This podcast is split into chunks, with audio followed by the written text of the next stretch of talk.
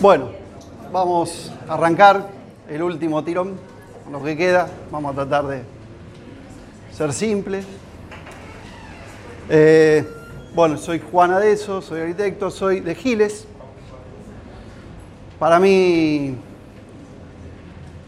y esto creo que también viene de Cush, el lugar realmente es importante, ¿no? Ese suelo que pesa, que está, que muchas veces no, no, no lo hacemos consciente, pero que, que, forma parte de lo que somos y, y, lo que, de lo que hacemos en nuestra vida. Entonces, eh, yo voy a, a plantear un poco mi mirada sobre la arquitectura, en la cual Push tiene mucho que ver.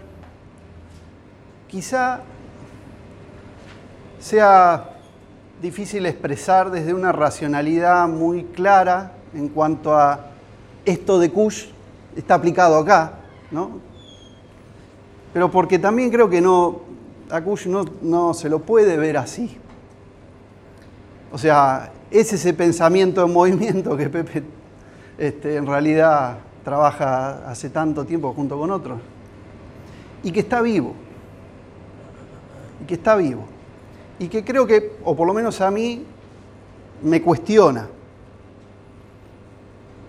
Pero desde mi hacer actual, eh, me cuestiona desde hasta mi propio oficio o disciplina.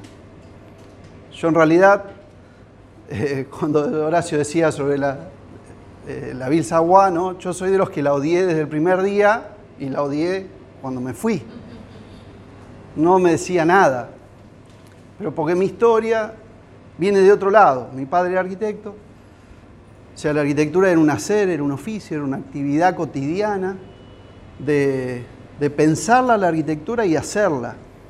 O sea, para mí la arquitectura era un montón de arena donde yo jugaba, donde hacía castillos, donde este, habitaba, digamos, desde chico inconscientemente. Entonces, cuando me toca llegar a la, facultad no era eso eh, tan consciente que tenía que aprender, sino que era como un instrumental nuevo que tenía que aprender, pero que por otro lado eh, mi experiencia continuaba de aprendizaje de, eso, de esa experiencia de la arquitectura que para mí, yo además después encontré en esta persona que les voy a mostrar, que es Claudio Caveri, que probablemente vos sos de Moreno, con lo cual ¿Lo conoces?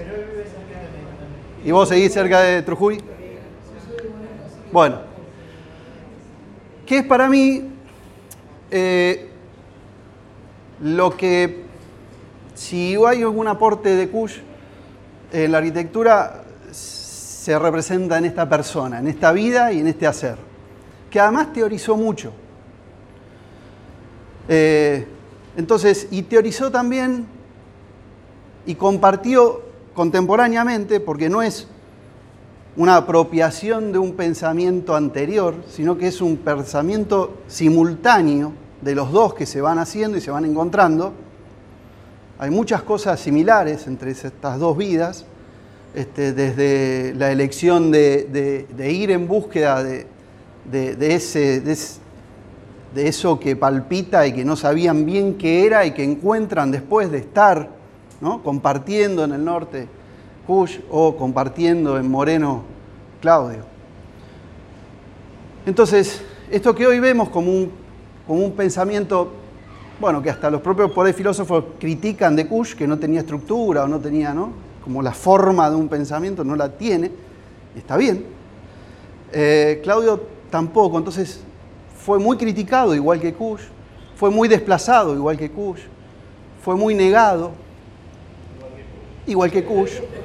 Este, y sin embargo construyeron una cosa súper potente eh, que creo que, que, bueno, hay que tomar esa aposta. De seguir pensando, creativamente. O sea, no replicar Kush, no replicar Kaveri. O sea, somos hoy otra cosa, pero incorporando esa experiencia que, que para mí es valiosa. ¿no? Entonces, yo voy a al principio mostrar algunas cosas de las que creo que, que, impactan en este oficio de construir lugares. Para mí, a mí no me interesa tanto la arquitectura como disciplina, me interesa más lo que genera eso en la vida de las personas. Eh, después voy a contar un poco esta, esta cuestión de que fue Caveri. Y después voy a terminar en, en mostrar alguna cosa mía, de lo que para mí es la arquitectura o esto de construir lugares. Claro que Juan, yo lo, conocí en uno de los seminarios, en el primer seminario. Claro, yo participé con ustedes en el primer seminario. Y para mí Kush está desde la adolescencia presente por Caber y por mi viejo, pero como les decía y como decía la otra vez, ¿no? O sea, en realidad es un estudio informal, una lectura cotidiana. Eh, no podría explicar a Kush jamás, pero es mío, ¿no? Por eso le digo Rodolfo, ¿no? Así como para mí es Rodolfo y es Claudio, o sea, no, es Kush o Caveri. Esa cuestión emocional también me parece importante también cuando hablamos desde ahí. Entonces, bueno, arrancamos un poco. Eh, poco cuando hoy vos planteaste la cuestión de los bloques y todo esto otro que no sabemos muy bien qué es. Y yo creo que ahí por eso a mí me revela un poco la cuestión disciplinar, eh, es interesante esta cuestión también que se genera, que ustedes tienen, que son dos miradas de la arquitectura, ¿no? Nosotros no, él construye su clase, yo construyo la mía, él viene, nos conocimos acá, no es que eh, armamos juntos una idea, pero eso creo que aporta a ustedes también, porque entienden que, y creo que todo es así, todas las disciplinas son así, este, cada uno tiene su forma de apropiarse de estas... Este, y nos enriquece a todos nosotros. Entonces, eh, pero bueno. Pero también mi objetivo de la construcción del criterio era, sin esas ideas universales de la arquitectura, no se puede llegar a comprender las otras formas que dicen a donde se pisa el suelo. Entonces, eh, a mí Kush en general eh, también me transmite muchos aciertos de su pensamiento, pero me transmite mucha incertidumbre. Y, eso creo que es enriquecedor, sobre todo cuando uno plantea desde lo creativo, donde las certezas en realidad no pesan tanto, porque en realidad el acto creativo este, se da justamente en un marco de bastante incertidumbre, donde la vida que uno tiene es la que le da forma a eso. Ahí no hay incertidumbre, pero, pero, pero no desde esa racionalidad. ¿no? Y hay una cosa como, como conceptos importantes que, que es priorizar el mundo vital como algo anterior, previo al mundo intelectual, donde lo vital necesariamente en América empuja a confesar. Entonces, ahí es donde no solo el pensamiento, sino que creo que nuestro hacer tiene que expresar algo, tiene que confesar. Y ese confesar de Kush no es solamente un significante o un significado. Es confesar desde el, vientre, es, escupirte en la cara. O sea, no siempre es lindo, no siempre es positivo, ¿sí? Pero porque lo que confiesa es algo que emerge, que brota, no es racional también. Entonces, creo que hay un trabajo que deberíamos realmente creo que hasta casi empezar a hacer, que es a tratar de comprender estas cosas. ¿no? Esta es una imagen de Giles que podría ser de cualquier área, de, muchos lugares del conurbano, pero del interior muy típica. ¿no? Y yo hace mucho tiempo que me vieno, vengo, o sea, ¿cómo lo entiendo a esto? ¿Qué, qué es esto? ¿no? O sea, esto es arquitectura y ciudad, diríamos. ¿no? O sea, ciudad como conjunto, arquitectura desde el individuo. Pero ya me meta en la arquitectura o ya me meta en la ciudad, tengo que empezar a justificarme desde categorías preconcebidas de esa universalidad que dice Kush y que dice Pepe, que no encajan. O sea, en realidad no encajan. ¿no? Cuando hablamos de ciudad hablamos de damero, entonces nos quedamos tranquilos, porque la ciudad americana es un damero.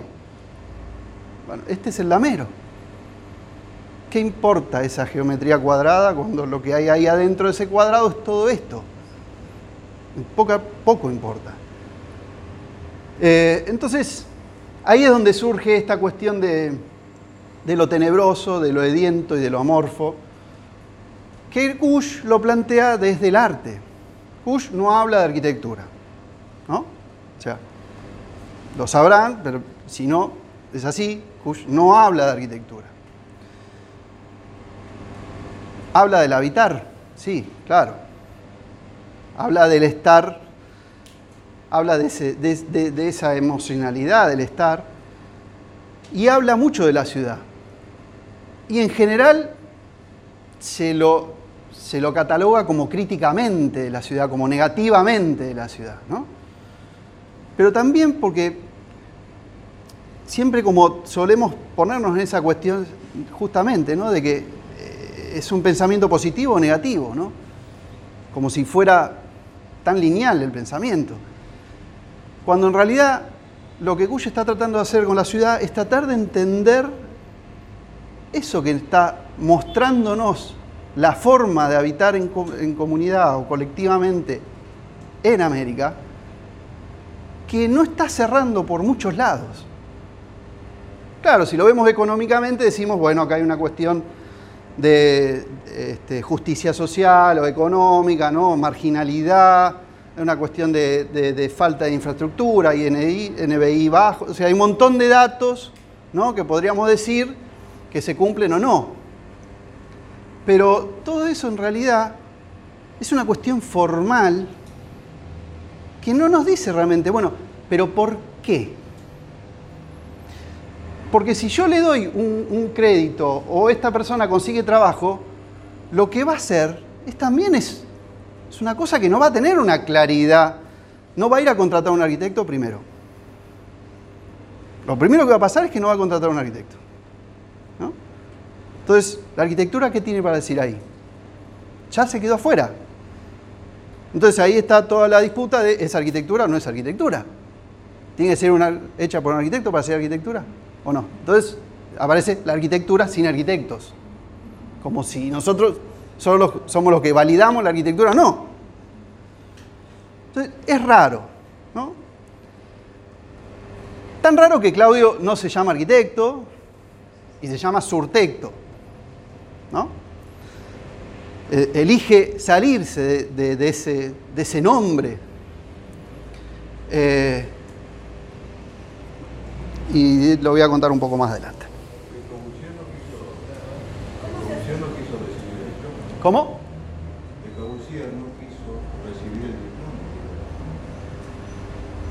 Sí, pero ahí hay cuestiones políticas que se mezclan, digamos, hay otras. Sí, pero Le Corbusier se creía un arquitecto, digamos. Y no solo un arquitecto. Se creía el arquitecto.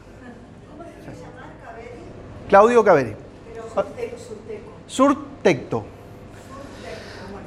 La cosa viene así, el arquitecto es el que obra, el, el, que está por sobre el que obra. ¿Sí? Arquitecto. El tectón es el que obra, el arqui es el que dirige al que obra. Esa es la construcción etimológica de la palabra, de la definición. Y es el rol que tenemos, en general. Es el, que, el, rol que nos enseñan. De hecho, yo creo que hay todo, para mí, hay todo un debate que deberíamos tener sobre el proyecto. Yo lo pongo en crisis al proyecto, para mí. Pero bueno.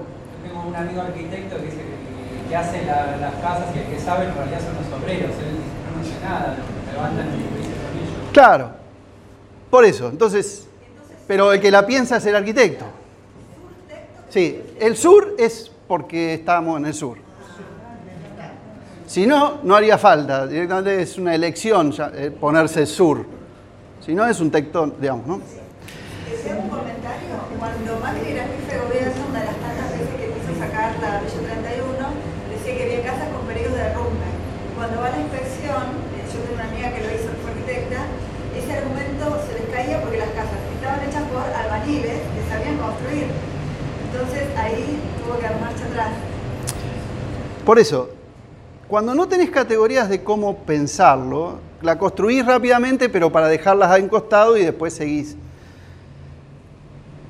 Pero sin, a mí realmente no me interesa tanto analizar la realidad, sino que me, me interesa más ponerme en una actitud más de cómo me paro para adelante, digamos. O sea, cómo genero cosas, cómo, cómo pienso o creo o hago algo.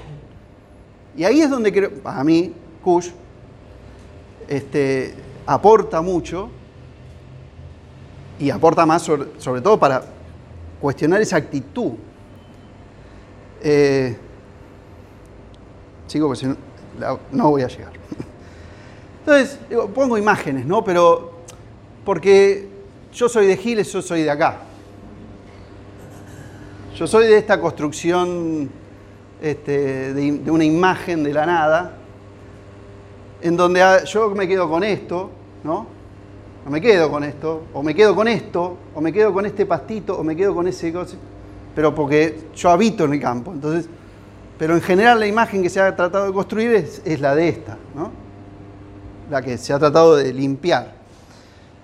Entonces, para mí es importante esto, y también lo sitúo porque eh, primero porque estamos en el centro de la ciudad de Buenos Aires, o sea que todo esto no tiene nada que ver. Eh, si son del conurbano, tampoco tiene mucho que ver, es otra realidad, pero esa es mi realidad. Entonces es la que yo puedo hablar, digamos, ¿no? O va, quiero hablar, porque soy de ahí. Eh, pero también siempre me, me llamó la atención ¿Cuánto indio, cuánto criollo es este, no? Que está arriba del caballo. ¿Es un indio o es un gaucho? Es un gaucho, es un criollo, es español, ¿sería o era indio? Era una... Y cuando vemos a Kush, lo indio es el pueblo aymara, el quechua, ¿no? O sea, la imaginería de Kush está asociada al norte, ¿no? A, esa América profunda, llamamos. Pero esto era América profunda para mí.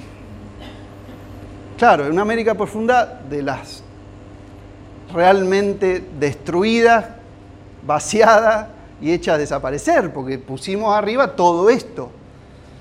Entonces yo me pregunto todos los días, digamos, ¿y todo esto dónde quedó? ¿A dónde está presionando todo eso? ¿Por dónde va? Estoy seguro que está presente, pero todavía no tengo muy claro eso. Entonces, claro, este era sí el indio, ¿no? o sea, la idea del indio todavía también, pero,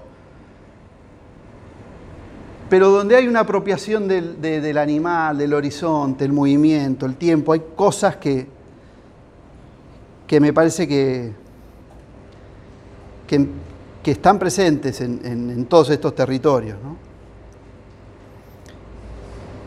¿Son pinturas de Molina Campos? Todo esto es Molina Campos, sí.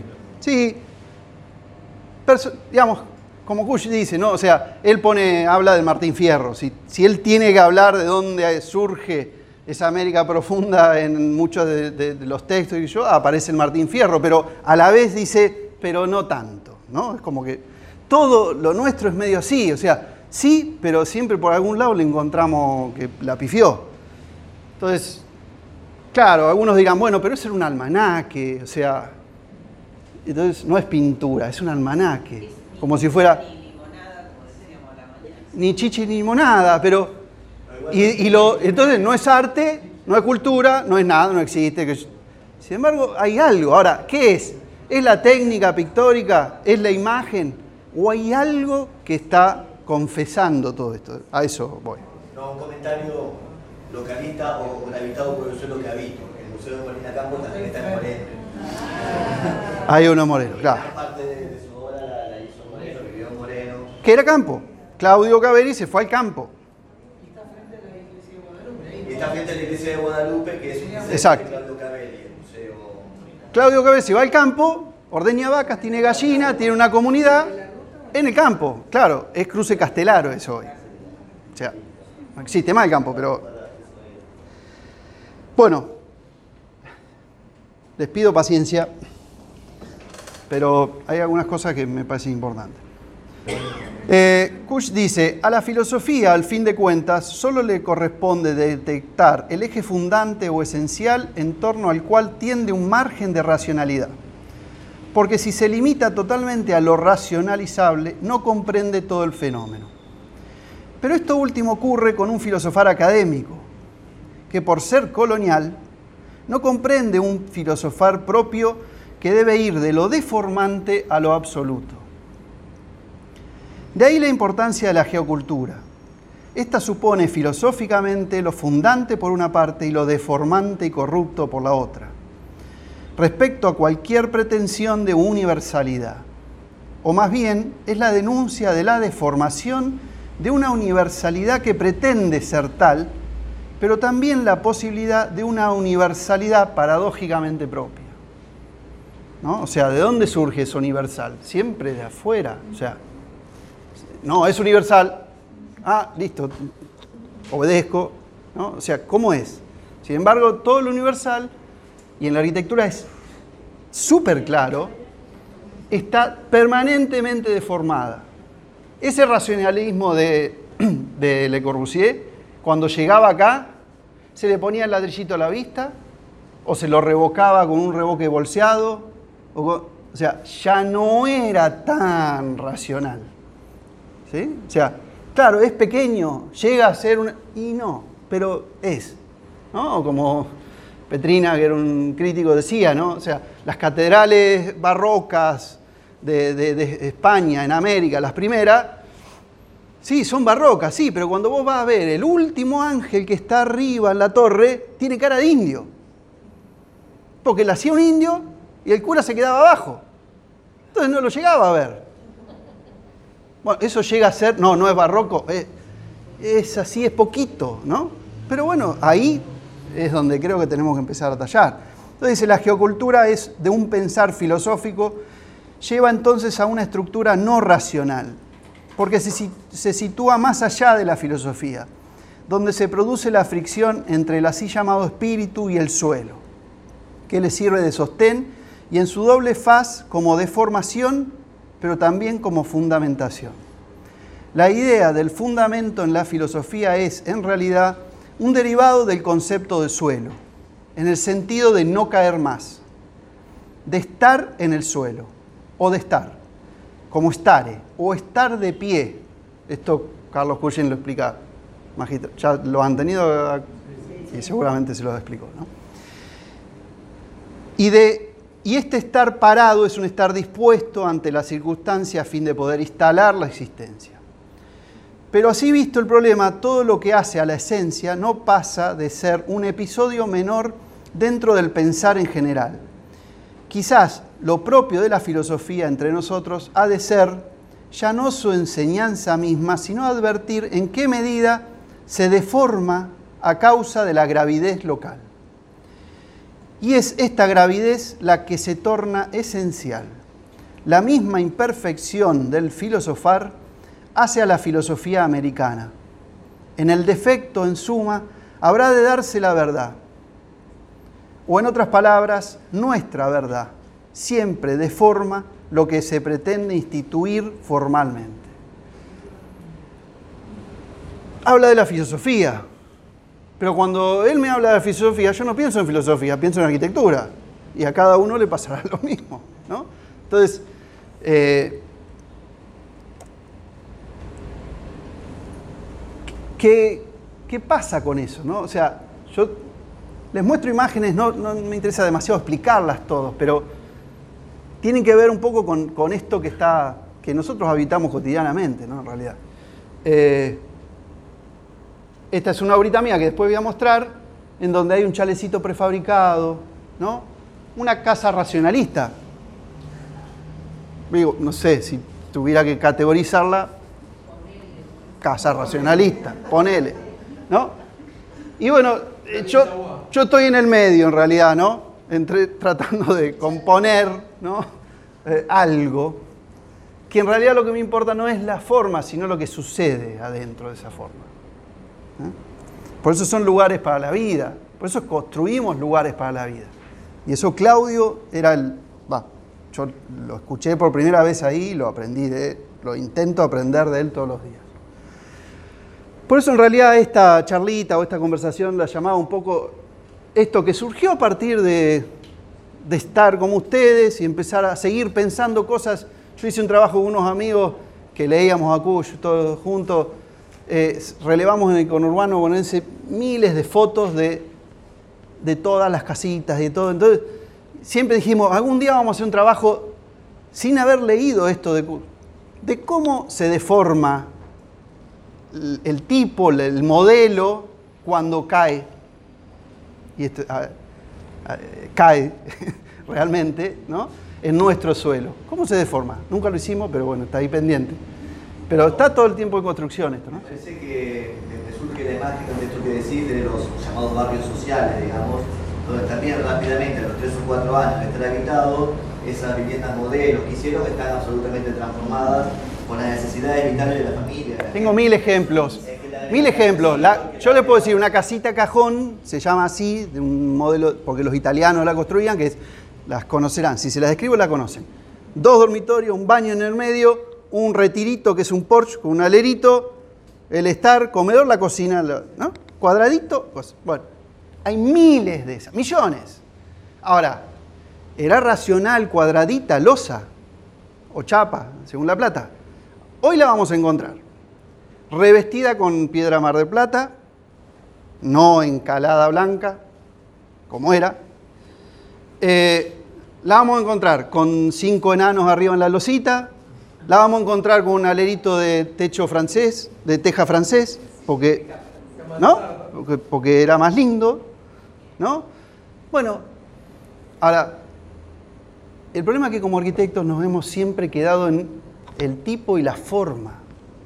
Lo que Kush me parece que nos está pidiendo es, ¿qué confiesa eso? ¿Qué dice? ¿Sí? O sea, ahora, no, no solo para comprenderlo y entenderlo, sino para ver cómo eso forma parte de nuestro hacer. ¿Sí? O sea, no es para justificar horas de charlas o tesis o paper. Es poner en acto eso. A mí eso es lo que, por lo menos a mí, me, transmite Kush. O sea, no es quédate tranquilo que si lo entendés, lo podés decir, ya está. No, no, hasta que no te pusiste en marcha para transformarlo, eso no, no terminó nada. ¿no? Es lo que él hizo, creo. Entonces, esto que llamo arquitectura de producción o su arquitectura de creación es una mirada personal de, de este oficio para mí o disciplina para muchos que es la arquitectura. ¿no? Eh,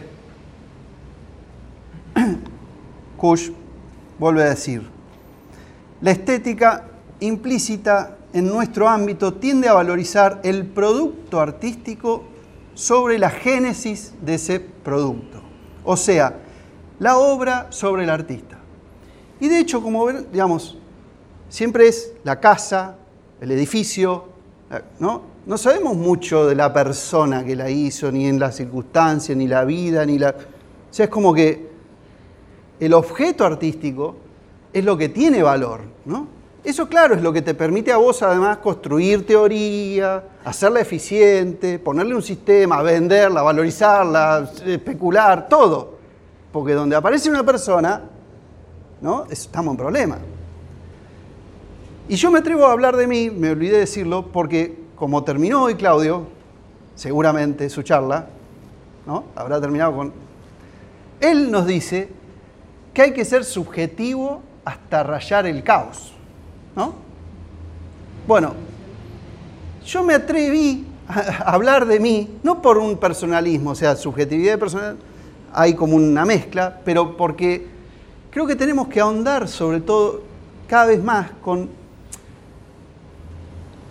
a ver, ¿cómo lo digo? Perder el miedo de un habla individual sin tener una convalidación académica o social. O, yo no soy nadie para la disciplina, no me conoce nadie. la obra que yo muestro no tiene ningún premio, construyo muy pocos metros cuadrados, con lo cual no, tengo valor en la disciplina, no tengo nada. Entonces, ¿cómo es que me muestro? ¿No? me genera todavía cosa. ¿Por qué tenemos como esa culpa, ¿no? De cómo vas a hablar de... Yo me acuerdo una vez en una reunión, eh, había una, una compañera directora y decía, no, bueno, lo digo desde, desde- no quiero ser autorreferencial, pero soy directora y le digo, escuchame una cosa, si sos directora, ¿de dónde me vas a hablar? ¿Te vas a correr? ¿Te vas a ir para...? Vos me tenés que hablar desde tu experiencia, eso también tenemos que como Bueno, construir. totalmente, Yo totalmente. ¿de te voy a hablar? Si soy profesora, me pasó esto, soy, soy esto. Yo, Muchos profesores de música dicen yo lo haría así. claro, trabajan, dicen, bueno, ¿cómo es esta parte? No sé qué. Bueno, yo la toco de esta manera. Obviamente, yo no, eh, eh, es ese el límite, creo. O sea, no es tratar de generar una universalidad desde la subjetividad propia. Pero si nosotros, desde este lugar del mundo, no compartimos estas experiencias, ¿quién lo va a hacer? Si no va a venir nadie a decir, no, vos sos valioso desde Giles, 100 kilómetros. Vos sos valioso, vení y contale al mundo que esto es importante. Nadie, o sea, ¿no? Si no pasan estas cosas, ¿cómo hacemos? Eh, si no nos equivocamos, si no nos equivocamos. Eso, a mí Kush es clave, o sea, ese libro magnífico que es una lógica de la negación, eh, no es que habla sobre el error, sino habla sobre todo lo que se pierde pensando solo en la afirmación. Entonces, ¿cuánto en este sistema consumista, cuánto nos perdemos solo con ver lo exitoso, lo masivo? Perdón, muchas veces una. David decía, yo soy el campeón mundial de mí mismo. Eh, Seguro. Bueno, sigo. Entonces, el nuestro es ante todo un arte de producción y no de creación. De ahí que sea un arte con una estética del placer y de la forma. Pero como lo americano excluye forma y placer y supone sí lo amorfo y lo tenebroso, una estética como aquella es una estética fallida. Más aún, una estética de lo americano no puede fincar en una estética del arte, sino del acto artístico. Precisamente porque éste incluye lo tenebroso, cuando contempla ese proceso brumoso que va de la simple vivencia del artista a la obra como cosa. El arte cierra así una parábola de ajuste porque es la transición de lo tenebroso hacia la luz. Y lo auténtico del gran arte estriba en que es una respuesta plástica a la pregunta primordial que el grupo social, por intermedio del artista, se ha hecho sobre sí mismo. En todo gran arte el artista hace cuestionar al instinto colectivo su sobrevivencia. Así ocurrió con el teatro griego y con la pintura de Diego Rivera y con todo lo que nos llega, que es valioso porque surge desde el lugar de donde nos llega. No es que está mal, el tema es lo que hacemos nosotros con eso. ¿no? Entonces, todo lo que va más allá de este planteo es accesorio. Lo formal, el instrumento, el material utilizado pertenecen al segundo término de la ecuación esencial del arte, es decir, a lo social. Lo importante es el primero, la vida, y más aún, esa vida en su aspecto tenebroso. Cuando ella falta o cuando no hay un reconocimiento de lo tenebroso, el arte cae en manos de los realizadores como el actor o el ejecutante y se convierte en juego o también en arte abstracto. Yo cuando leí esto me partió la cabeza la primera vez porque, claro, se te clarifican un montón de cosas, pero a la vez te pone una pared negra que decís, bueno, está bien, todo muy lindo, pero ¿qué haces? Todo el instrumental que nosotros tenemos está basado en, construir objetos, en hacer obras. A mí me educan para pensar, hacer un pliego, firmar un contrato y después que la obra se realice con los mismos valores, los mismos detalles constructivos y si yo no verifico en obra lo que está en el proyecto, me como un juicio. ¿Se entiende? O sea, esa es la forma que tenemos hoy de operar todavía. Ahora, si es así, si el proceso es importante, se derrumba todo. ¿Cómo es que se opera?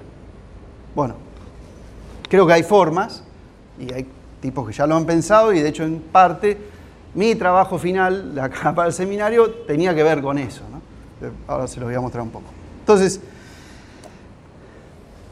para ver en imágenes, yo no, no, quiero ser lineal, categórico, yo valoro, aprecio, los conozco algunos, está todo bien, cada uno tiene sus convicciones y creo que es valioso en esta diversidad que es América. Creo que si algo tenemos para aportar al mundo y a la humanidad, es esa diversidad que tenemos. ¿no? Ahora, hay que asimilarla, hay que fagocitarla, como bien dice Hush, y para eso hay que cagarla. ¿eh? O sea, porque no hay fagocitación posible si no, ¿no? Si no hay obediencia. Si no la cagaste, te la comiste entera y la está poniendo como modelo. Entonces, bueno, perdón grosería, pero no se puede decir de otra forma. Eh, entonces, eh, ¿qué significa un poco para ser concreto también a veces? ¿no? O sea, cuando decimos esto que es abstracto por ahí, ¿qué es lo que yo entiendo o veo o interpreto cuando pienso eso? Bueno, voy a poner un ejemplo de producción y de creación va a ser Claudio Gaveri, obviamente. Y lo mío es un intento. Entonces, ¿por qué para mí esto es objeto, es producción, es obra? Algunos dirán magistral, otros dirán un elemento de, digamos, una tecnología de ladrillo apropiada, ladrillos nuestros. El tema es que hay un límite muy fino que yo lo, lo entiendo así. Cuando a mí me cuesta ver la vida que ocurre ahí, o sea, cómo se vive, o cuando el arquitecto me lo está mostrando de una forma en donde la vida no surja porque molesta si aparece, que es todo eso que le pone una persona cuando habita, que le caga la obra al arquitecto, por eso las obras se sacan cuando se terminan y no después de 10 años. ¿Sí? O sea, cuando le pone la, la cortina floreada, ¿no? Le cagó la foto, entonces no se saca en ese momento. La foto se saca cuando estoy seguro que la obra es mía. Porque si no, me la van a cagar. Entonces, fíjense, esta es la entrada, así se entra. Y digo, ¿Dónde me siento a charlar con un amigo que viene a, traerme una cosa? ¿Puedo? No, no puedo. Tengo que subir una escalera para acceder a mi puerta. O sea, un esfuerzo, ya estoy poniendo una primera barrera entre la calle, que es de todo, y mi casa. El patio se me oculta porque lo que yo veo es el vidrio. El fondo tengo que bajar para verlo recién. ¿no? Entonces, digo, ya ahí a mí hay cosas que no tienen que ver con esa otra búsqueda de ir hilando lugares de vida, ¿no?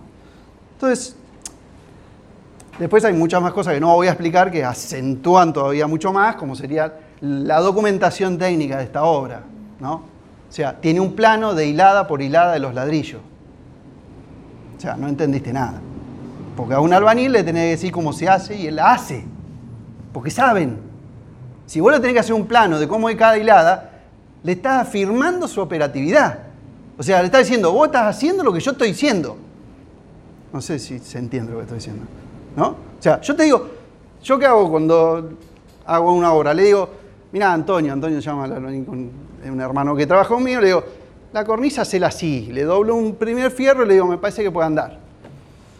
Y él va y la pone en todos lados, pero entre eso y la otra hay un millón de diferencias. O sea, porque la primera la dobló igual y la segunda ya es diferente y ya la tercera.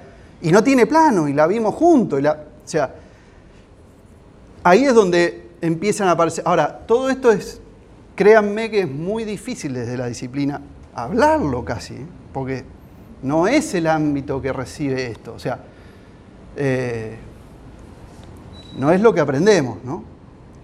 Entonces, bueno, es el cubito que está ahí, entonces tiene una rampa para tocar el suelo. ¿No? Y después es pasto, pasto, obra, edificación, cosas, contrastes, ¿no? O sea, y esta es otra obra que es el damero, se llama. Y sí, es un damero, ¿no?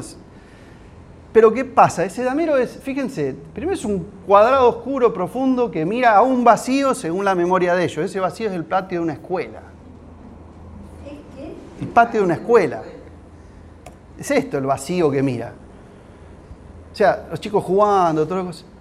O sea, no, ese es tu vínculo. O sea, cuando construimos racionalidad desde estas teorías, en realidad la justificación eh, tiene que ser limpia, tiene que ser clara. Porque si yo le pongo el fenómeno que ocurre ahí, es tan diverso, porque cuando juegan al fútbol es una cosa, cuando están jugando a la mancha es otro, la policía es otro. O sea, ¿cómo lo comprendo? Entonces lo llamo vacío y me quedo tranquilo. ¿Sí? Porque no hay cosas, no hay objetos ahí arriba. ¿Sí?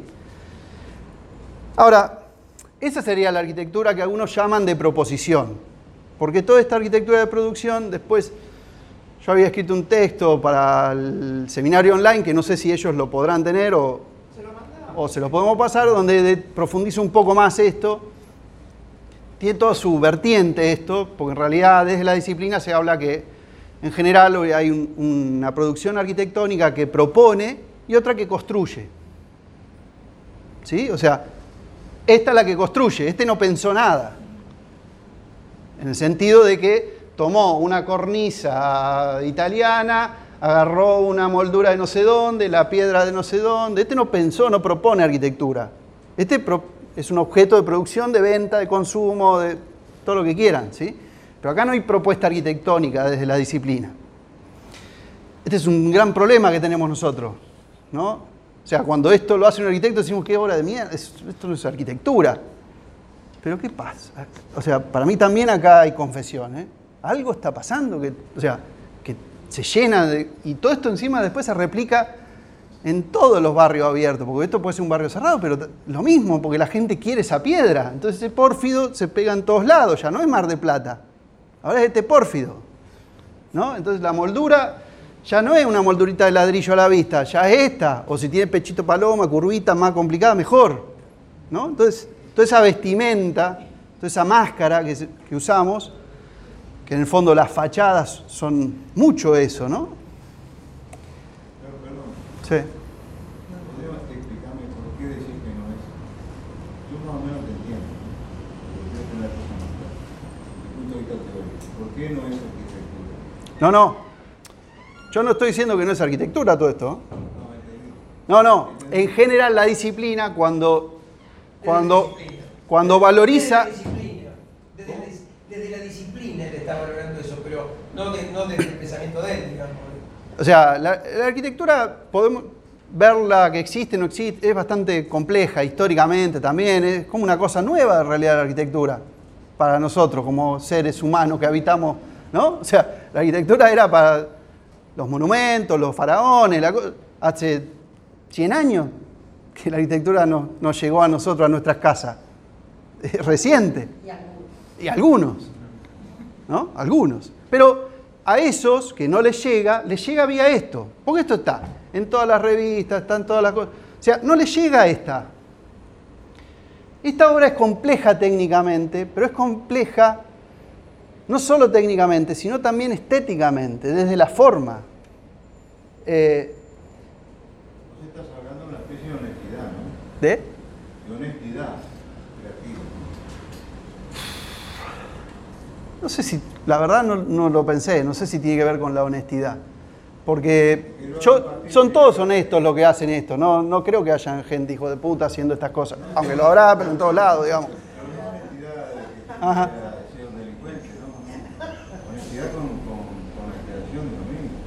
Como que convicción, decís, de... de- ah, totalmente, por eso digo que en realidad esto es una, es una idea,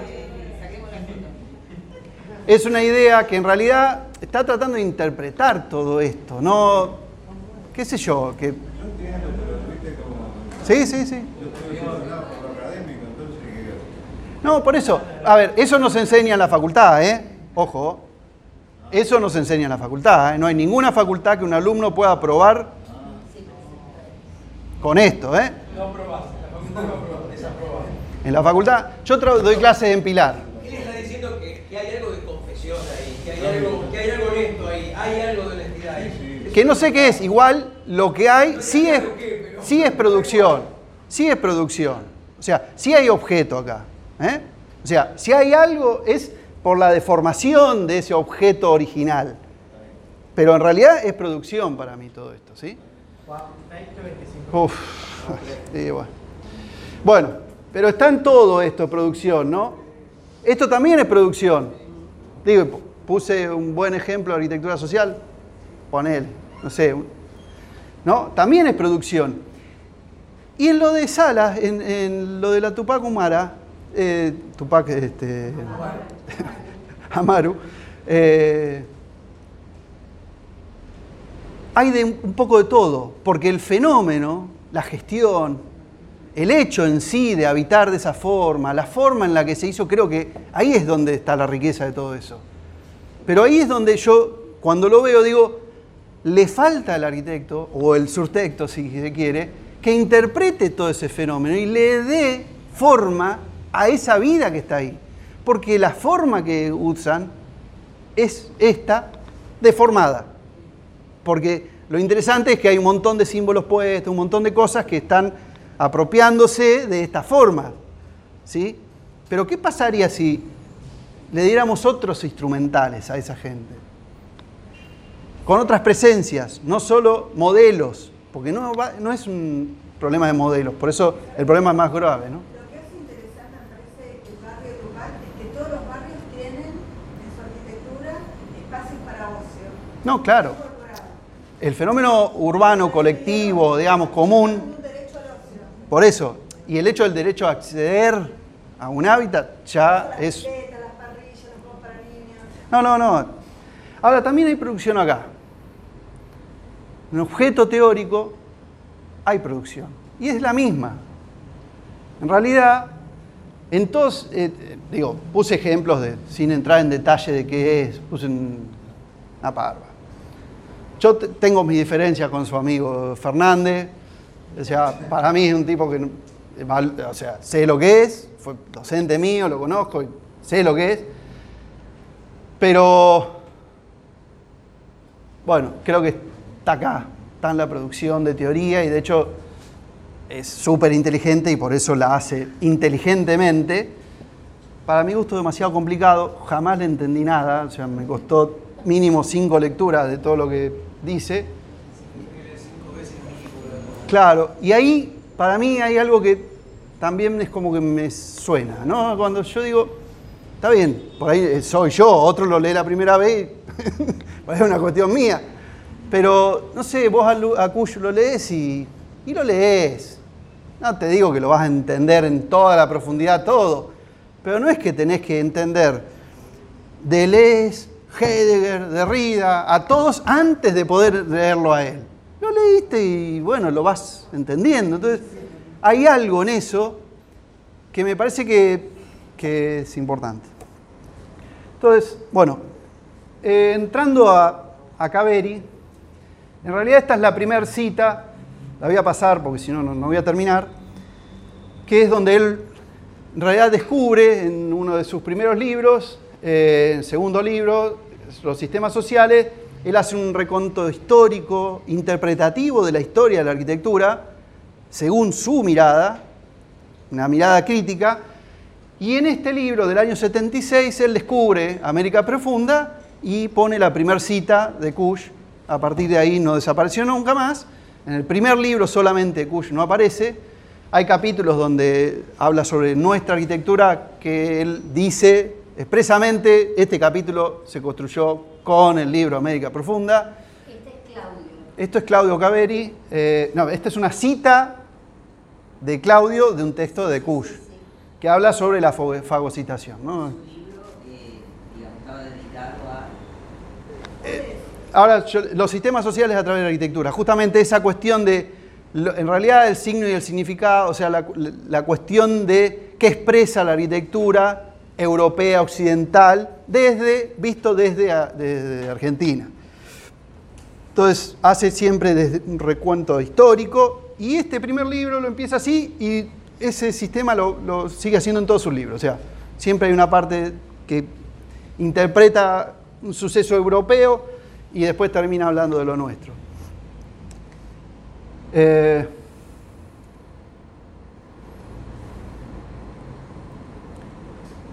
perdón. Este sí lo tengo que leer. Este sí es la primera cita de Claudio, eh, que es un libro de arquitectura y las paradojas del sentido, que él dice lo que para mí es lo que yo siento que es esta surtectura. Él lo llama todavía arquitectura porque surtectura aparece este, en otro texto. Y además, él no es, él se define, voy a decir como surtexto, pero también esto, ¿no? O sea, no rompe con todo. Él es arquitecto, sigue trabajando arquitecto, no es que termina de romper todo y se va del sistema, se, se evade, ¿no? Como lo acusaban. De hecho, él sigue, es funcionario público, está, y que creo que eso también es algo que me parece que no tenemos otra, ¿no? De construir desde ahí, desde cada lugar. El sistema capitalista no es el mejor, bueno, pero es lo que tenemos, hagamos algo dentro de esto, me parece a mí, ¿no? Siempre las experiencias, creo yo, que son más revolucionarias, si quieren, tienen mucho para aprender, mucho para aportar, pero no le llegan a la mayoría de la gente eso. Creo que hay un hacer desde la cotidianidad de nuestro lugar, de cada uno, que, bueno, que, a veces implica negociar estas cosas, ¿no? Estas categorías. Él dice, la arquitectura es una antigua práctica de imágenes, signos y lugares que se, se perciben distraídamente, en forma colectiva e individual, sin una atención tensa, sino como una advertencia ocasional. La arquitectura aparece así como fondo subliminar para que allí se dé la vida. No es entonces un objeto que pretenda ser un fin en sí mismo, sino que intenta responder al comportamiento como trasfondo ambientador y como marco integrador. Y esto dicho así nomás es ya conceptualizar, es oponerse a una arquitectura objeto, vedette de sí misma, pero también a una arquitectura anclada fuera de sí misma, en la sociología, en la técnica, en la pura funcionalidad o en la folclórica restauración de los antiguos sentidos. Ya ninguna determinación técnica, psicoanalítica, lingüística o sociológica es suficiente para indagar las visiones del mundo que pueden ca- encarnar las obras de arquitectura. Por eso hay siempre una hora precisa en que ya no cabe preguntarse qué es la arquitectura, sino qué diablos significan sus diversas expresiones construidas. ¿Y esto para qué? Simple, para poder asumir nuestra decisión cultural, que es en definitiva buscar nuestro centro para intentar sobrevivir en la marea de la globalización caótica. Esta es un poco la actitud, ¿no? O sea, cuando vemos la arquitectura de él, hay que tratar de entenderla desde este lugar, porque también se la entiende desde la forma, desde el objeto. Y ahí es donde produce un rechazo, en general para la disciplina, sobre todo la última obra. Claudio fue muy exitoso, muy valorado, hasta una obra que llama eh, Una iglesia en San Isidro de Fátima, que es muy conocida, es monumento nacional y demás. Y a partir de esa obra, que él es su apogeo, él empieza, continúa ese camino de, comprensión de, de una arquitectura que tenga que ver con estas deformaciones y con esta cuestión de este suelo nuestro. No es que cambia, como algunos entienden, eh, continúa, pero la disciplina lo, lo margina totalmente porque cambia. O sea, ya no quiere seguir haciendo lo mismo. De hecho, hay una corriente que se llama casablanquismo, quizás alguno lo escuchó nombrar, es un movimiento de, estilo arquitectónico argentino muy conocido, que se llenó por todo el conurbano, San Isidro, Punta del Este, o sea, fue muy exitoso en la clase media y clase media alta, que son las casitas de ladrillo eh, bolseado, encaladas, con alguna viguita de hormigón, un goterón, no sé si las tienen, pero hay muchísimas que no las hizo él. Pero con esta obra él despertó una corriente que lo imitó, todos se quedaron ahí y él siguió. Entonces, y de hecho rechazó muchísimos trabajos de gente que quería que haga eso, porque eso es una cosa que tenemos los arquitectos. Cuando vos haces algo, la gente viene y te pide eso, y vos decís, pará, yo quiero hacer otra cosa acá, porque tu lugar, tu vida es para otra cosa. Eh, entonces, él eligió en ese momento irse, justo en ese momento, y genera esta comunidad tierra en, en- en Trujuy, y sigue en ese hacer Las primeras casas tienen que ver con esta idea, su casa, eh, un tanque de agua y demás, las primeras construcciones, pero sigue pensando. Eh, Pero cuando hablabas de Fátima, claro, Fátima además fue uno de, las prim- de los primeros templos que reflejan el Concilio Vaticano II. es anterior al concilio, pero ya interpreta lo que se venía en el concilio. O sea, el celebrante que ya no está de No está de espalda, el altar está en el medio, tiene una cúpula oscura pero con una luz. La luz no es de vitrales, son mármoles que están ocultos, no se ve de dónde viene la luz. El ingreso es para abajo, a Jesús se lo encuentra bajando, eh, se lo encuentra rodeado de la iglesia. ¿Sí? Hay un montón de símbolos que él construye ahí y bueno, eh, obviamente fue muy este, revolucionario, si se quiere, en ese momento, por eso también. ¿De qué, de qué tiempo data es? 56, una cosa así. Y, a- y Comunidad Tierra está en Jujuy. Está en Trujuy. Barrio. Trujuy Barrio Moreno. está en Moreno, cerca del cruce Castelar, que se llama ahí. La ruta no me acuerdo cómo se llama. Ahora se llama. No, no, no. Es Cervantes, Néstor Kirchner, y Caveri, que es, no es Claudio, es un hijo que fue candidato a intendente, político muy importante en Moreno, que se murió siendo bastante joven y le pusieron una calle a esa avenida que termina. Ese Moreno, Comunidad Tierra, se consigue, igual después les paso los datos. Entonces, bueno, les paso rápidamente lo- los libros, solo como para muestrario. Él no era un escritor, era un pensador. Ahora, era un pensador que no, no teorizaba, él pensaba sobre lo que hacía.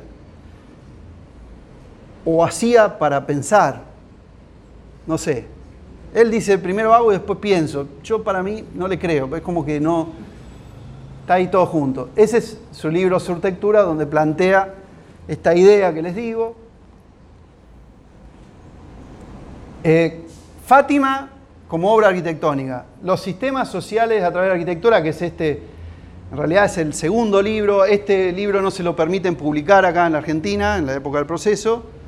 Entonces, él en una cooperativa en Uruguay, en Uruguay publica este libro, donde el hijo estaba estudiando la secundaria, y lo publica en Uruguay. Después lo amplía un poquito y dos años después lo publica esta.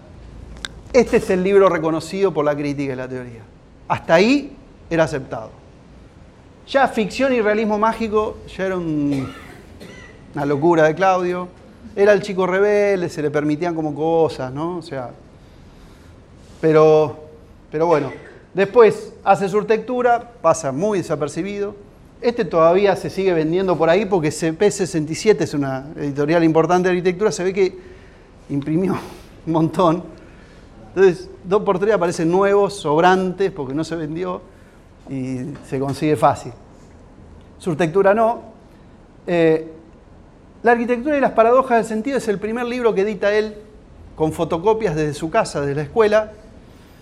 Él lo edita, lo imprime, lo, lo, lo encuaderna y yo se lo vendía en la facultad.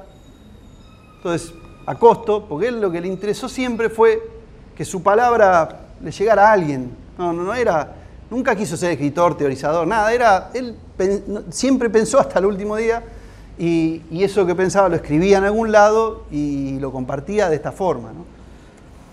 Eh, en general él hacía como estos collages y también Kush hacía como esas composiciones con las fotos ¿no? los, eh, y los puchometrajes.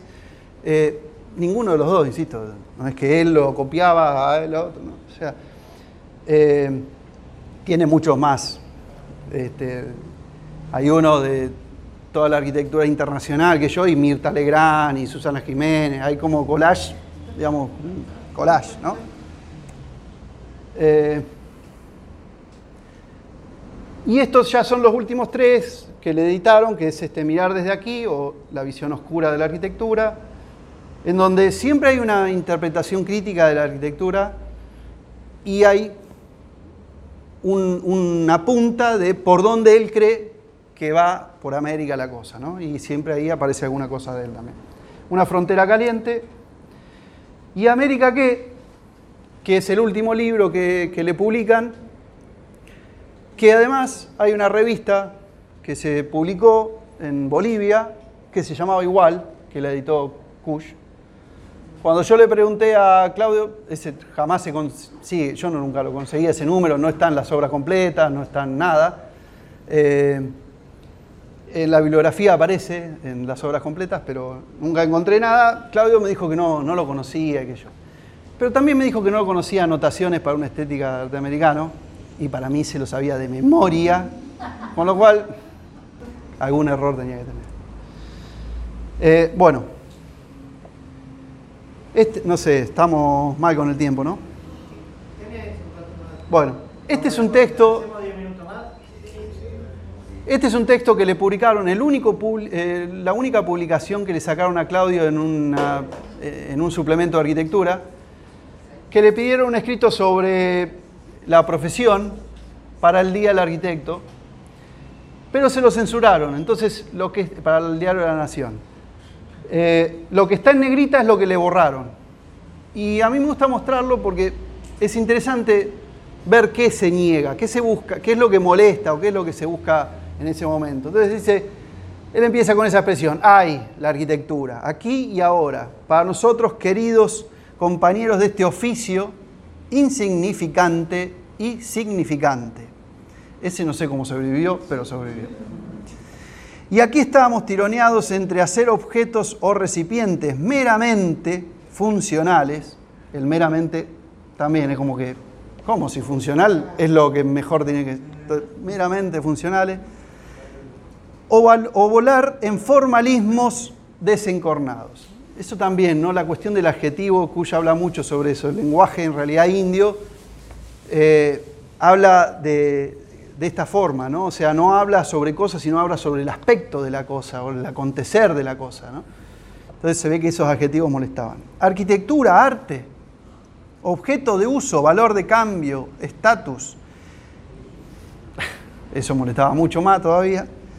En un momento fue para nosotros esa plástica pura que, por, que como superestructura se movía allá arriba de las colmenares habitacionales. Esa es una obra de Le Corbusier, la que está haciendo referencia. En otro, ese recipiente abstracto y formal donde la movilidad interna mató a los lugares. Otra obra.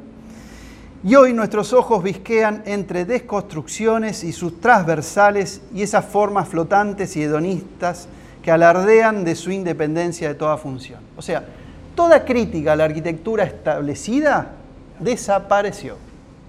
Cualquier mirada propia, subjetiva, a todo lo que publicaba este suplemento, desapareció. ¿Qué quedó hoy de ese oficio encarnado que no pretende remitirnos a un significado que tengamos que alcanzar intelectualmente, sino que sencillamente contiene en sí su propio significado? ¿Será, eh, eh, ¿Será esa palabra dejada en el olvido el símbolo la que exprese ese sentido encarnado?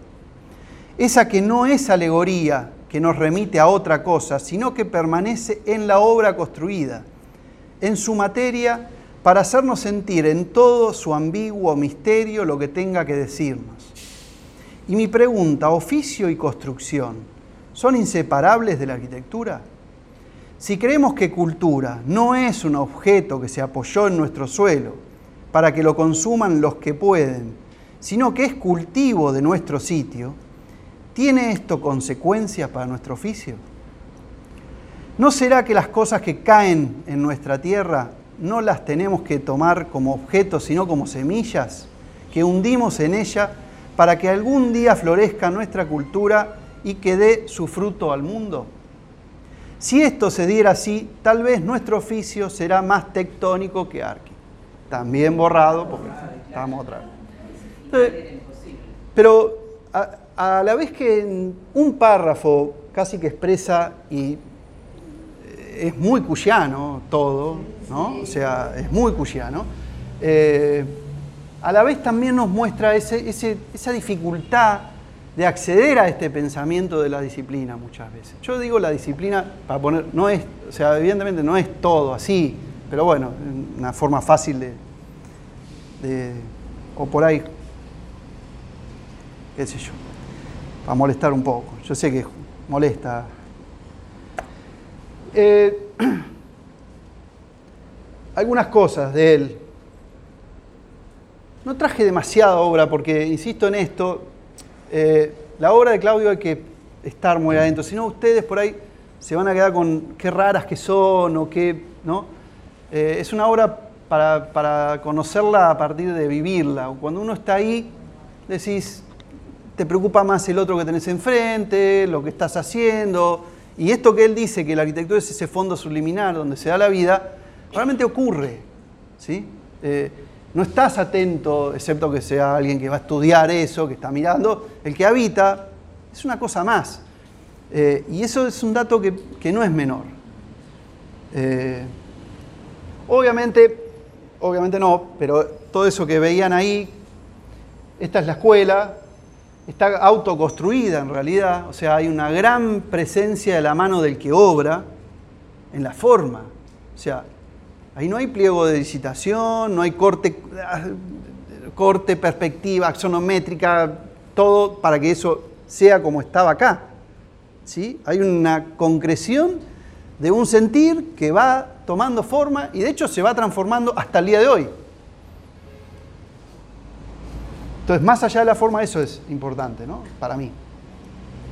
Pensás que yo diría este, que es eh, no separar el diseño de la materia, no, no ser espirituales o materialistas, o sea, eh, unir esas dos cosas y unirla es en base al trabajo. Por ejemplo, los de la Facultad de Medicina, los médicos, tienen que hacer un año por lo menos de, servicio en un hospital.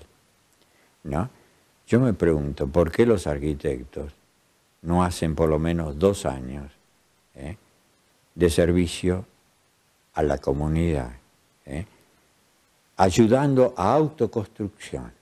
No que el Estado te entregue una vivienda, sino que te dé lugares posibles donde puedas estar con servicios básicos ¿eh? y después autoconstrucción, que la gente se gane con esfuerzo su propio trabajo, pero que el diseño no sea el que le dan y entonces vos te tenés que acomodar a eso como si fueras un robot metido ahí adentro, sino que el tipo discuta con el, con el arquitectito ¿eh? que le hace esto así, no, no, bueno.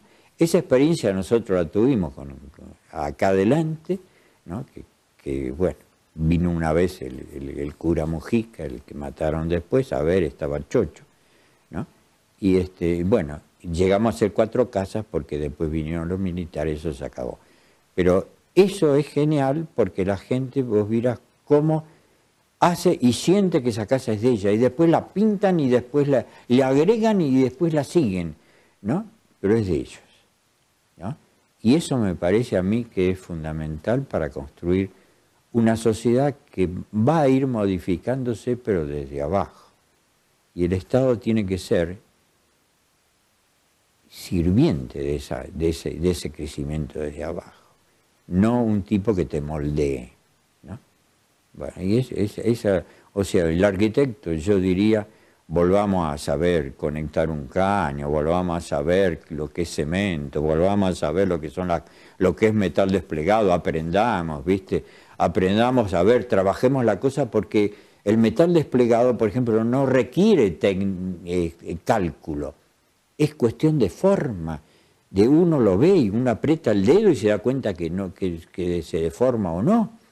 Entonces es una cosa mucho más directa, más práctica. No es tanto la intelectualidad del cálculo, ¿no?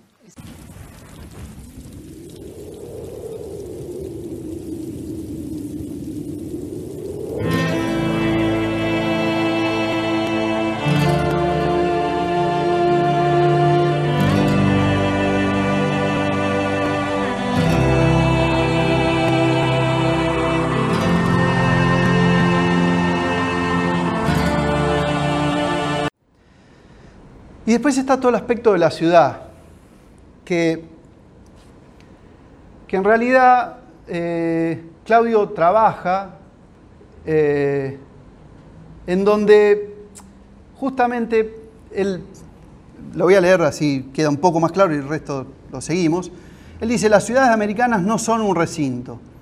Poco caló el ordenamiento cuadricular, porque América está antes de todo, que todo ordenamiento geométrico y filosófico, está antes que todo ser constituido, antes que todo urbanismo. No caben entonces análisis académicos, sino experiencia concreta a partir del simple estar sumergido en la dura lucha por establecer lugares para la vida y ensayar hablas que nos comuniquen en el mundo de la confusión de lenguas.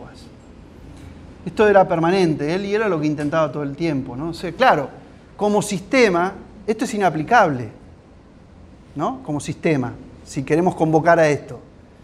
Ahora, si empezáramos a adquirir habilidades de este tipo, en donde hoy no tenemos a nadie que eh, tenga el deseo de, compromiso, pero el día que tengamos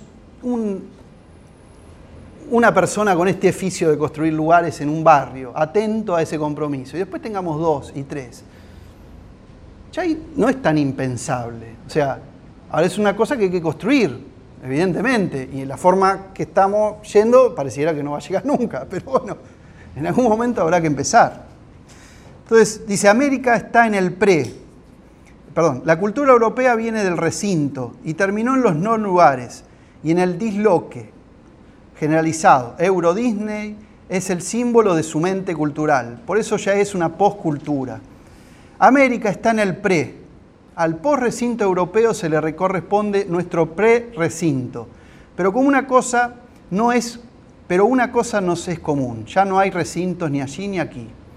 Si todavía entre nosotros cabe hablar de urbanismo es, para, es desde esta precomprensión que nos incita a reconsiderarlo como si tuviera que apoyarse en otras bases, esa que nace en el misterio de lo preformado.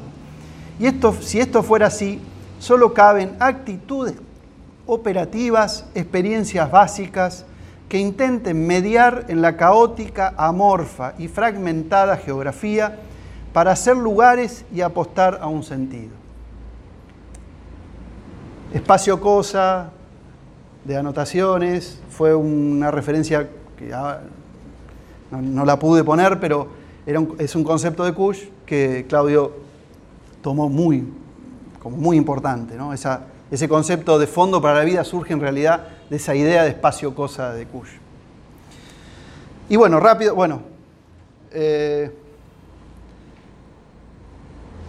Esto le decía, ¿no? La arquitectura como construcciones para el lugar de la vida es mi intención. El estudio mío se llama Surtectura, con permiso de Claudio, este, se lo puse. En su momento yo soy adeso en Giles, mi padre es adeso también, con lo cual yo no existía, porque era el hijo de adeso. Entonces una forma de identificar, los psicólogos me comprenderán, una forma, de, una forma de construir mi identidad era ponerle nombre al estudio que era yo y soy yo. O sea, no hay un estudio, soy yo. ¿Para qué llamar estudio a una persona? Dirán ustedes. Bueno, era una forma de poner una pancarta diciendo mi deseo va por este lado, tiene que ver con eso de surtectura, que alguien pregunte. Hubo equipos de fútbol en Giles que llamaban surtectura, hubo de todo, ¿no? Para instalarse como nombre, este, que eran los albañiles míos, que me pedían, Juan, ¿nos pagás las camisetas? nos pagás la camiseta y nos llamamos Surtectura y bueno, tomate, compraba las camisetas y se iban a jugar al fútbol. Pone no, sí. Entonces aparecía Surtectura en el Papi Fútbol. Entonces, esto es en Giles, todo mi obra, o sea, mi hacer está en Giles, en el territorio de Giles. Esto no voy a entrar, es el trabajo que hice para, el seminario, este, que intenta buscar un poco un cambio del paradigma de modelos por uno de habilidades y rituales, o sea, cambiar esa idea de, esto tenía que ver con la planificación territorial, con esta idea de que yo primero tengo que pensar el territorio, cómo va a ser, y una vez que lo tengo claro, lo pongo operativo en un código, en una ley. Así nos pasamos debatiendo 10 años qué queremos hacer, lo ponemos operativo, la gente se desentiende en el proceso y después también, y a los otros 10 años nos ponemos a pensar otra vez otro, objeto de deseo, que lo revisamos porque ya el que había hecho nunca fue, porque se transformó totalmente, porque la vida va por otro lado.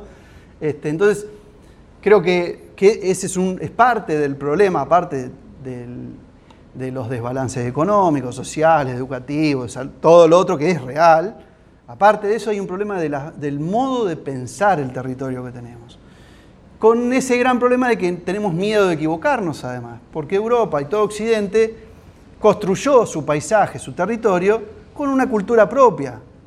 Pero nosotros, desde que vino el español, y sobre todo en la Pampa, sobre todo en la Pampa, porque cuando uno va al norte o se interna en el interior, es mucho más claro encontrar todo eso que, que estaba antes de que la ciudad y que Occidente aparezca y que todavía sigue estando. Pero acá había una toldería, acá había un cuero y una rama, acá había un indio a caballo, acá había un ranchito este, de barro como primera apropiación de ese indio, ¿sí? que era el gaucho para mí. Entonces, todo eso, ¿cómo se entiende hoy? Y eso es un poco lo que yo siempre, este, y para mí, como paradigma, hay que ir a uno de habilidades y rituales. Habilidades es una idea de un antropólogo que se llama Tiningol, que viene trabajando sobre ese tema este, como proceso de aprendizaje, donde él dice, la, eh, él habla de un experienciar creativo, que dice, más que tener al mando una mente, que sabe lo que quiere y que arrastra atrás de sí un cuerpo subordinado, lo que guía desde el frente es una imaginación con aspiraciones que avanza a tientas, improvisando un pasaje a través de un mundo todavía informe. Desde atrás viene la percepción aprendida, que ya se ha acostumbrado a las maneras del mundo y es diestra en observar y responder a sus potencialidades. Ese cambio de qué es lo que conduce el hacer. Entonces, en la medida que seamos sensibles a esa realidad, a esa confesión, que expresamos, que querramos decir algo y adquiramos habilidades de esa forma, creo que haría falta generar rituales, que es juntarse, hacer, ¿no? Pensar juntos, este, y eso transformarlo como una propia gestión de lo que haga falta, sea un territorio, sea un pedazo de ciudad, sea arquitectura, sea lo que sea. Eh, y bueno, rápido, como para que les quede una imagen, todo esto yo lo entiendo así. O sea, esta es una casita en el campo, no voy a explicar, solo una imagen quiero.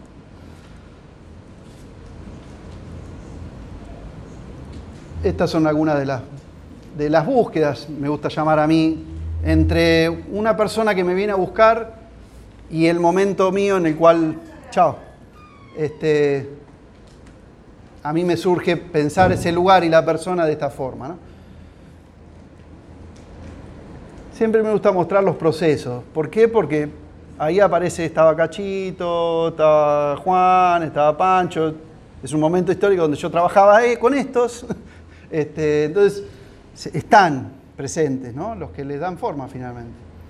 Después aparece un momento en la obra que en general es la más fotografiada por arquitectos, que es donde la arquitectura está limpia, para mí está muerta, o sea, todavía no está la vida, ¿no? porque está recién terminada, todavía no está habitada.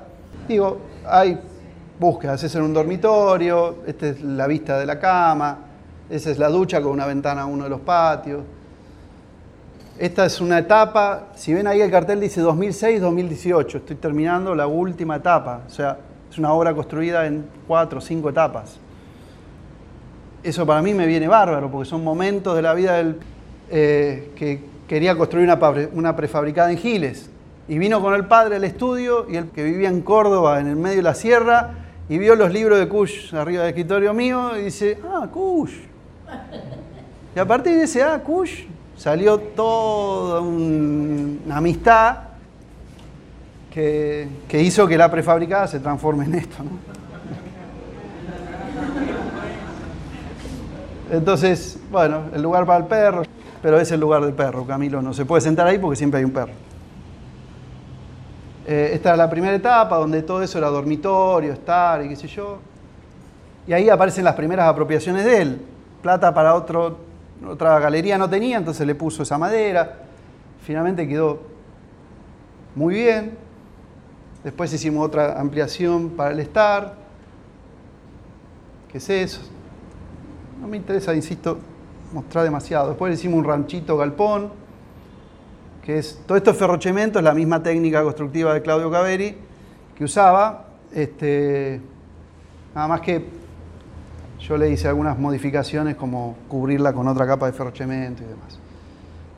¿Ven el lugar cómo empieza a aparecer? O sea, y aparece cuando se vive, no cuando se lo pensó en el plano. O sea, ahí está el lugar, ¿no? Después de muchos asados, muchas reuniones, muchos amigos. El paisaje se va, lo va construyendo él. Cada árbol, cada flor le da sentido a ese fondo que estaba ahí esperando que aparezca la vida, que era esa curva que está ahí. Y ese murito que está haciendo de límite. Era una insinuación a algo, ¿no? Entonces, después aparece el estar y se sigue poniendo. Ese es el estar. Ese es el patio de recepción de la cosa. Este es el estar.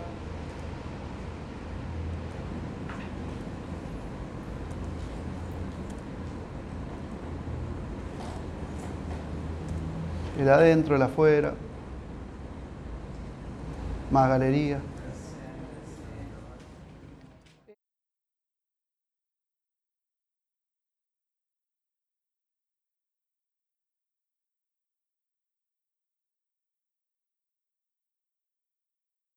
Este era el dormitorio, el dormitorio en realidad estaba pensado originalmente en otro lugar, después este era un patio que a él le gustaba mucho, este lugar. Entonces me dijo, Juan, ¿no podemos dejar un patio? Y sí, claro, cómo bueno. Y ahí está el patio. Si no, el dormitorio iba pegado al otro dormitorio. Y esa es la última. Perdón que vaya rápido, pero no. Ese es el patio de llegada, le puso todos los cactus y todo. Unos, unos budas. Pero bueno, lo va cargando de, símbolos propios, ¿no? ¿Vive ahí? no, no, es de fin de semana, o sea, va. ¿Qué Sí, sí. Ese es, pero, pero ese es un problema del territorio. Ese es un problema de nuestro territorio, de nuestro tecoja. Es un problema del capitalismo. Bueno, pero problema serio que tenemos nosotros, ¿no? O sea, eso lo rural, ese campo, no voy a entrar porque yo me puedo estar dos horas hablando de esto, Pero igual, pero lo- lo- me parece que lo valioso es como él en su lugar pudo acompañar. Totalmente. Me parece eso. No, no, es que él, imagínense, se va de San Telmo ahí. Entonces se mete en otro paisaje y cambia el chip. Cuando él está ahí.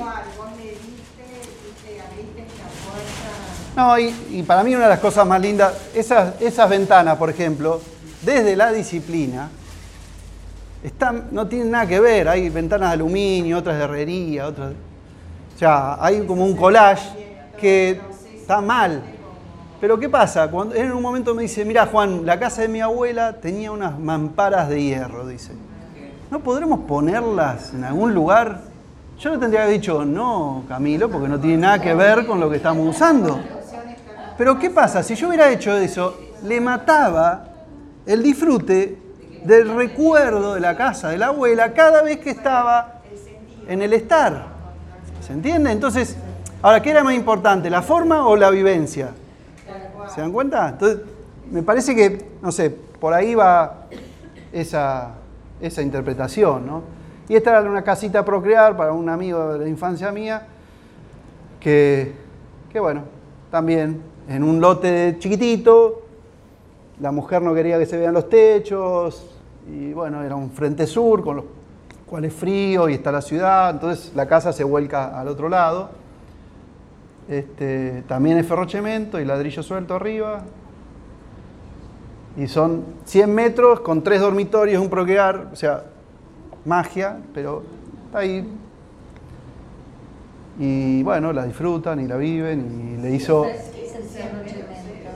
Ahora te cuento, y le hizo este, esta huerta en el medio, en el centro de la curva. Entonces, Yo ni, ni me lo preguntó nada, o sea, está la curva ahí. Y cuando él tuvo que pensar, ¿dónde hago la, la huerta? La hizo ahí. O sea, o sea, no está proyectada, pero algo había de esa curva que le decía que tenía que pasar algo importante para él. Entonces, bueno, y hoy es una huerta a full. Bueno, por último, a partir de una idea en, el, en la charla acá de, de Pepe que me dice, che, ¿por qué no hacer una jornada de Claudio Caveri? El año pasado empezamos las sendas de Claudio Caveri, este, que intenta esto de, de repensar nuestro oficio desde cada lugar a donde nos juntemos. Y nos juntamos la primera vez en la comunidad, donde hubo alumnos y hubo un poco de todo, este, para repensar este oficio nuestro y repensar los lugares en donde vayamos juntándonos. Esto recién empieza, tiene una, página web que es esa, en todo caso después se la comparto, en donde están todos los textos de Claudio. Todos los libros están digitales, todos los textos que él escribía para la escuela, que no están editados, están ahí. Presentaciones de charlas están ahí. Y yo voy subiendo grabaciones de audio de un podcast que yo tengo del capítulos de libros de Claudio que los voy leyendo. Entonces un audiolibro que lo voy leyendo yo, no soy locutor, no tengo estudio de grabación, pero bueno. Suma para alguno que la palabra leída, eh, digamos, el sonido tiene otra llegada, no es racional, no queda todo, no se entiende, pero algo queda. Entonces, está ahí puesto y después hay un espacio donde vamos a ir anunciando los, los encuentros. El próximo ya hay que decirlo para que suceda. Lo, 15 y 16 de octubre en Maimará. lo vamos a hacer en Maimará. Tenemos otro pensado en Bragado, otro pensado... Bueno, esto recién empieza, pero empezó a partir de este espacio también. ¿no? Entonces, eh, ¿qué es este? Sí, es algo que no sabía que se está enterando. Había- algo me habías dicho y yo ya lo, te- lo daba por un hecho, además. Pero bueno, este es Claudio con el hijo que era socio en un momento y es un amigo y es el que está atrás de todo esto también. Este, y ahí hay un audio de Claudio hablando que Yo me considero un suburbano.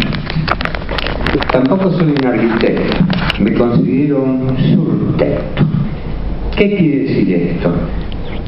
Que yo he sentido en algún momento de mi vida que, la profesión a veces se ha hecho una especie de cosa arriba.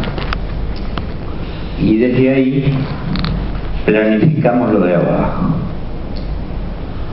Y bueno, la vida mía con mi mujer consistió esencialmente en darnos cuenta de que no sé si somos superiores, sino que tenemos que aprender que es un diálogo ida y vuelta. Por eso, lo que dijo José María, hay dos cosas que me interesaron. Una, habló de la diversidad. Otra, habló de que yo no estoy contra lo que han dicho acá. Yo no estoy contra ni el Estado, ni esto, ni nada.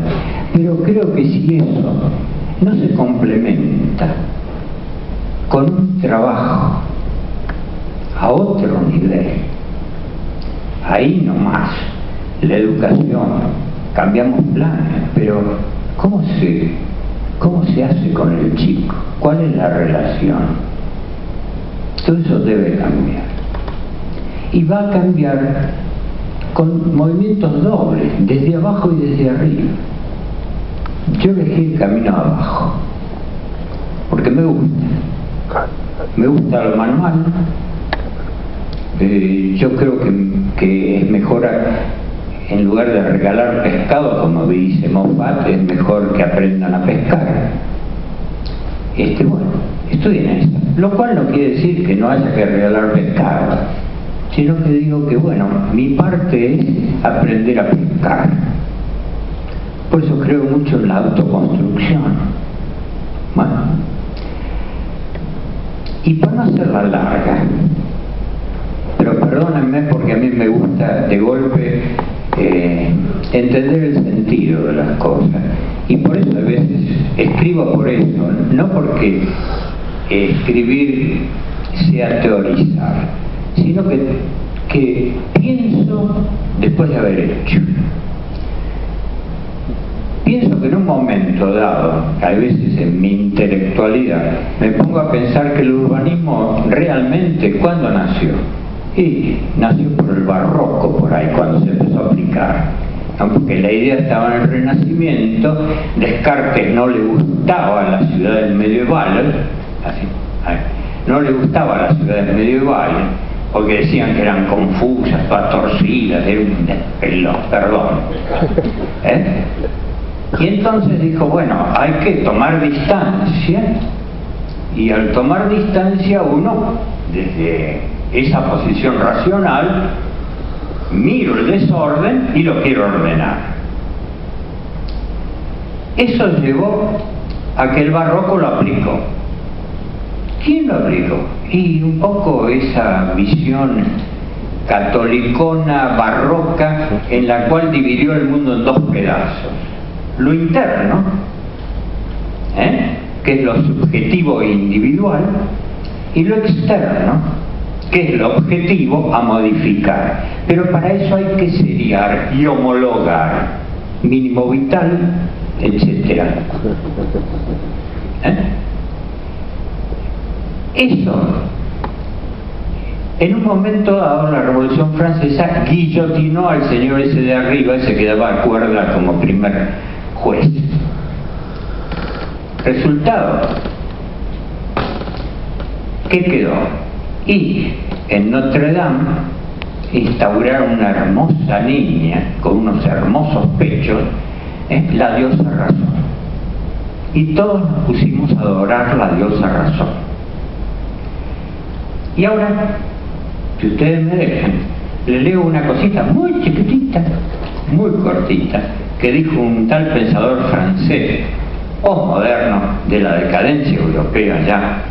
Dice, muy cerca de nosotros ha sido necesario que la razón humana se derrumbe como último refugio de los principios. El refugio kantiano muere por neurosis y con anterioridad había sido necesario el episodio psicótico, la crisis y el derrumbamiento de toda razón teológica. Bueno, aquí estamos intentando encontrar un poco qué es eso que nombramos como ciudades intermedias. Acabamos de salir del cementerio, digo yo y en nuestra cabeza quedó rondando ese epitafio. Aquí yace esa hermosa doncella que Notre Dame vio adorar, un 20 de brumario de 1793. Diosa de la razón, transparencia universal, tu muerte fue necesaria para que pudiera nacer nuestra compleja diversidad coincidiendo con vos. Estamos en un momento de una gran complejidad, de una gran complejidad. Los planes sirven, desde mi punto de vista, si hay verdadero nacimiento de verdaderos cuerpos humanos ¿eh? que se van encontrando, donde esa separación individual, social, se empieza a mezclar donde ninguno de nosotros somos puramente individuales ni puramente sociales. Hay que encontrar ese intento. De ahí que nosotros, después de ensayar comunidades que fracasaron, ¿eh? nos volcamos a la educación y en eso tratamos de rompernos la cabeza a ver cómo hacer para una cosa que es tan tremenda que es la educación que, el chico no atiende, que, se va, que está podrido en nuestras organizaciones y en nuestras cosas ordenadistas, ¿no? y encontrar la forma vital de la comunicación. Yo creo que todas las normas son buenas, pero son como el dique que contiene lo esencial. Lo esencial es la emoción. Si no hay emoción, el dique está de más. si no hay comunicación, el TIC y nos hará un lindo, yo qué sé, seremos hormiguitas ordenadas. ¿eh?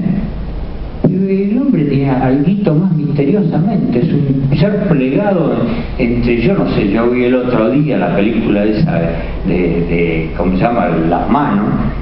Dios y el diablo están acá.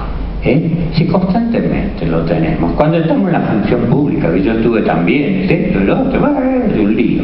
¿eh? Siempre uno quisiera y, y- y después cómo se aplica, cómo se lleva. ¿eh? Yo suelo ser cortito. Eh, lo único que quería decir que me asombró, digamos, porque a, mí siempre se me ha tenido por un eh, evadido, un tipo que se va, que dejó la arquitectura, yo qué sé qué, ¿no? O que, que fundó una cosa como, como escape. Y es la primera vez que vinieron hace un tiempo unos arquitectos jóvenes y que ahora van a sacar en, Clarín, casi me asombra, en, la colección de patrimonio de Clarín. Y es la primera vez que ya no, no vuelven con Fátima, lo que dicen Fátima, ya, Fátima ya está, ¿no? Sino que se movieron en la comunidad, o sea, en lo que es las escuelas, lo que son todas esas cosas, y fíjense este párrafo corto, pero alguito, ¿qué es lo que dice? El artículo completo está bueno. Después de decir que es una obra que no tiene mucho que ver, o, o sea que más bien se plantea como en contra de las corrientes racionalistas, dice, esta característica, más que las consecuencias de una decisión a priori, de relacionar los componentes urbanos puestos en juego, es el resultado de poner a prueba un modelo de construcción de decisiones radicalmente diferente a aquello desarrollado por la arquitectura moderna. El concepto de plan regulador, que determina anticipadamente la mayor cantidad posible de rasgos de funcionamiento de aquello a diseñar. Esto parece la escuela de, diseño de Gropius. O sea, la arquitectura es diseño y después producción. ¿Eh? Cooperativa Tierra opone un modelo de crecimiento que se despliega a lo largo del tiempo, imposible de determinar en una primera instancia y que arroja como resultado una cierta vaguedad de orden, donde la aceptación de lo caótico como parte formante del modelo constituye contribuye a la aparición alternativa de fenómenos de interrelación entre los distintos componentes. Cuando uno, cuando decimos nosotros, uno vamos al médico, el médico te dice, bueno, tenés esto, ¿no? Y eso es un elemento que nosotros tenemos internamente en lucha. O sea, nosotros no somos un, mecanismo, somos un ser vivo. Y el ser vivo se diferencia del mecanismo en que los elementos no están desconectados, sino que tienen una interrelación tremenda.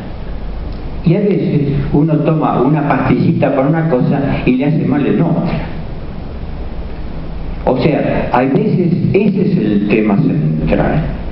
Yo creo por eso, y para terminar, que lo esencial, lo esencial, yo, yo digo ahora, ahora sí, a mí me encanta escribir y pensar. Eh, digo, si el barroco tenía dos actitudes. Una, el repliegue, repliegue interior, repliegue como hoy día en los clubes de campo, los barrios cerrados, repliegue individual. Y el otro, el despliegue. Pero el despliegue hay que homogeneizar, clasificar, el mínimo, tac, tac, tac, tac, todo igualito. Si el barroco inventó eso, Y todavía la sociedad vive esta, esquizofrenia entre lo individual y lo social. Yo digo, ¿no será que no hay ni repliegue ni despliegue? Somos seres plegados, así. Eso es lo que somos. Seres en cuanto uno ve un chico al lado, uno ve un pibe del colegio. El otro día vi un pibe que estaba acostado en la dirección, que por casualidad yo tuve que ir ahí, este, y, estaba un pibe de 8 años, acostadito así porque le había entrado una piedrita en un ojo y estaba que no podía ver. Yo lo vi ahí tiradito y yo como me tuve que sentar porque tenía que esperar, le empecé a hacer cosquillita. Se le acabó estaba, se me arrimó, arrimó la cabeza arriba de mi pierna y ahí se quedó. O sea, la emoción, el afecto, es el centro de la vida y de la comunidad. Si no hay ese elemento, todo lo que hagamos será en última instancia vivir en una sociedad inhumana. ¿Eh? Ah. Hasta ahí llegó.